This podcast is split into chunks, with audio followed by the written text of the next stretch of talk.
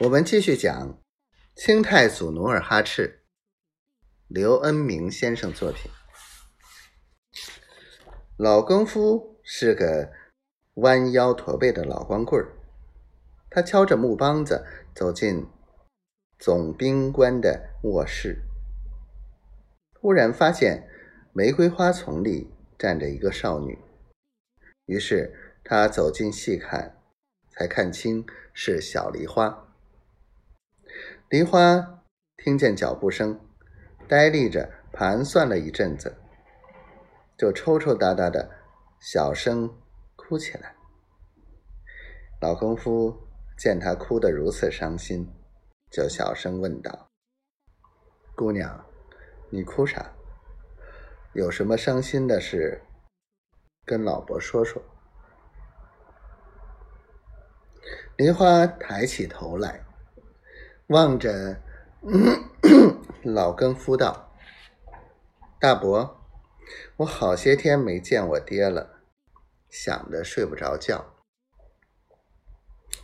哎呦，王老汉就和我住在一间屋里，抽空你就悄悄去看看呗。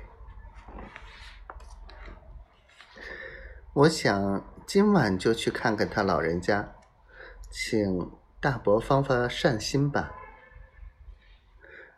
小梨花甜滋滋的话，把老功夫说的心软了。不过今晚难去呀。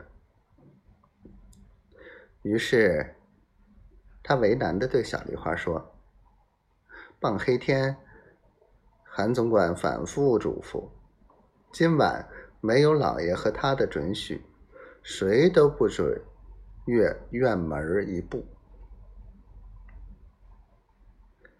他们不都睡着了吗？再说，老爷今个喝了那么多酒，一觉睡到大天亮，还能碰着谁吗？老功夫听小梨花说的头头是道，就索性答应了。不过他再三嘱咐。千万别叫韩总管看见。说吧，老更夫就梆梆的敲着梆子，从后院绕到中门，又从中门敲到前院，两道月亮门既不关闭，又不上锁。老更夫走后，小梨花轻手轻脚的溜出两道月亮门。直奔前院东厢房的一间耳房，耳房门虚掩着，屋里闪着小油灯的光亮。王老汉正坐坐在炕头抽闷烟，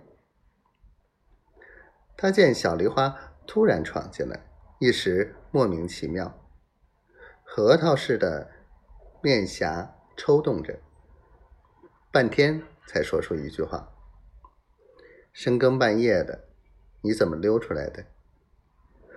他欠着屁股，身子挪到炕沿边，咳了咳烟袋，不安地说：“好姑娘，你快快给我回去！若是被老爷发现，是要吃重棍的。”不不，小梨花说着，坐到炕沿上，抓着义父的手说。女儿要跟你商量一件要事。王老汉见小梨花如此认真严肃，就把两脚耷拉在炕沿上，听女儿诉说。